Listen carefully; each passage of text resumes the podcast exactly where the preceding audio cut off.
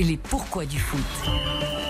Bonjour Florian Gazan. Bonjour. Les pourquoi du foot, c'est tous les matins avec votre Ah ouais. Alors expliquez-nous justement pourquoi on trouve un coq sur le maillot de l'équipe de France. Eh ben oui, c'est un coq qui est apparu sur notre maillot en 1909, 5 ans quand même après la, la création de l'équipe de France de football. Avant cela, elle jouait avec un maillot blanc orné de deux anneaux bleus et rouges entrelacés. C'était le logo de l'USFCA, la fédération omnisport qui chapeautait le football à l'époque. Bon, et pourquoi d'un coup on a changé pour le coq? Eh bien ça, c'est à cause d'une embrouille avec la FIFA, ça arrive.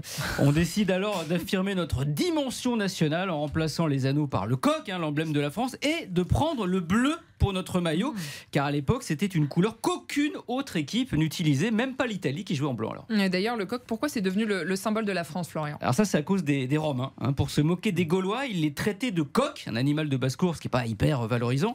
Mais ce choix n'était pas le fruit du hasard. En fait, c'est un jeu de mots, car en latin, les Gaulois, ça se disait Galli, et le coq, Gallus. Galli, Gallus, voilà. Et en entendant quand même, le, le coq nous a porté chance, mine de rien. Ah bon, comment ça? Eh ben, les Bleus ont eu trois coqs comme mascotte. Yves, Pénaud en 84, on a été champion d'Europe. Jules et Footix en 98, on a été champion du monde. Donc finalement, le coq, c'est une bonne chose. Merci.